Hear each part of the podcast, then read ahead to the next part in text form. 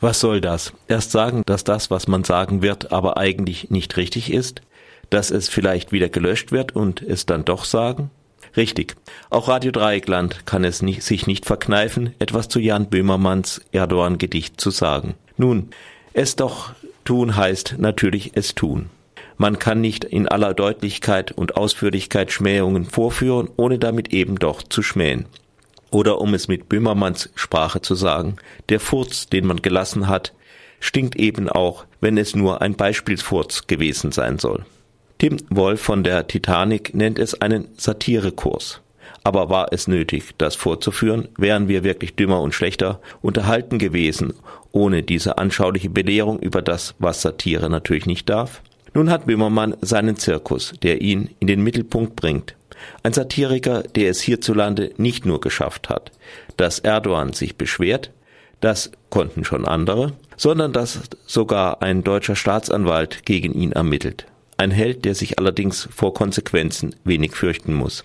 Der wilhelminische Paragraph über die Beleidigung ausländischer Staatschefs geht so sehr am allgemeinen Rechtsempfinden vorbei, dass er ihm kaum schaden wird, am wenigsten dort, wo es bei ihm darauf ankommt, nämlich in der öffentlichen Meinung. Dass sich nun Leute überlegen würden, wie man einen Satiriker hinter Gitter bringt, wie es Tim Wolf im ZDF pathetisch ausdrückt, gilt jedenfalls für Deutschland nicht wirklich.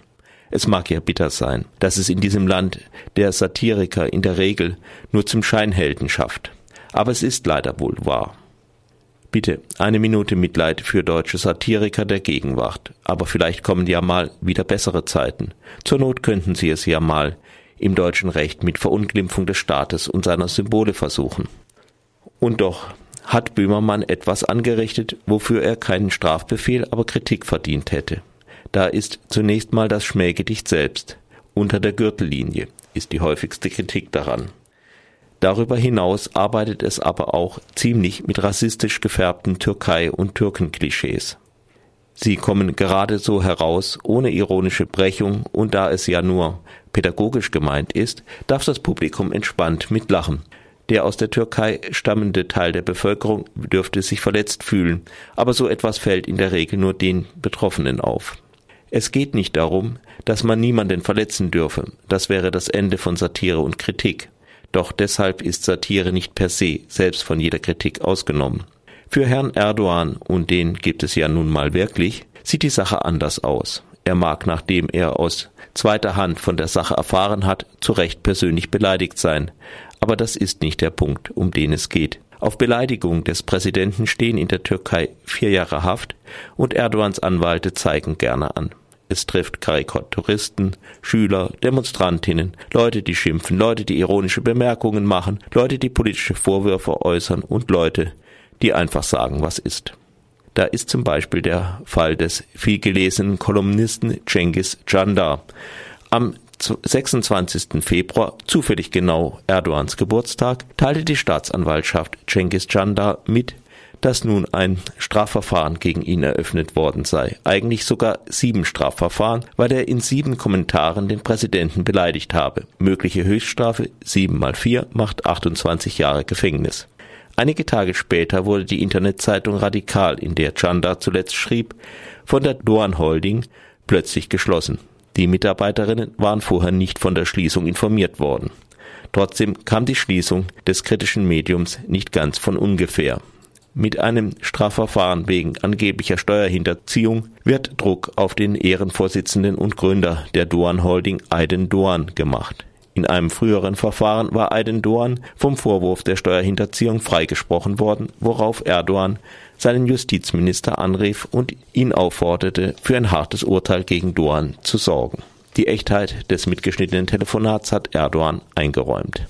Wer nun sagen würde, Erdogan mache in Wirklichkeit Druck auf Doan, um Cengiz Jandar und die Radikal loszuwerden und nebenher die Anstellung regierungstreuer Kolumnisten bei Doans Flaggschiff, dem Massenblatt Hürriyet, zu erreichen, liefe Gefahr, den Präsidenten beleidigt zu haben.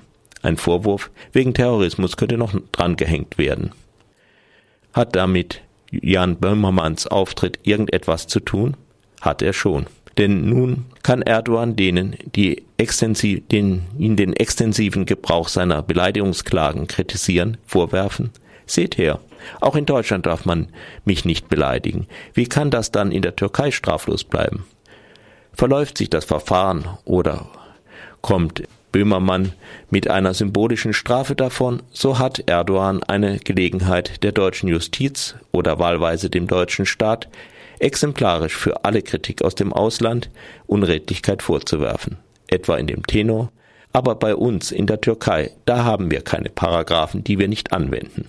Dazu können dann diejenigen Medien, die Erdogan zu Füßen liegen, weil ihre Eigentümer es tun, noch rasch ein paar Zitate aus dem Gedicht stellen. War der Klamauk das wert? Aber denkt überhaupt irgendjemand an die Türkei? Ein gutes Haar kann der Kommentator an Böhmermanns Auftritt doch noch finden, nämlich den Moment, in dem er seinem Publikum den Applaus verboten hat, denn er habe ja nur gezeigt, was Satire nicht sein sollte. Da hatte er das Publikum selbst vorgeführt. Dafür sollen ihm im Fegefeuer 300 Jahre erlassen sein. Doch das Drumherum im Sinne von ich sag etwas nur, damit so etwas nicht gesagt wird, mag ihm juristisch helfen. Es hebt das Gesagte nicht auf. Es kann und es wird verwendet werden. Der Kommentar ist die persönliche Meinung vom Autor Jan.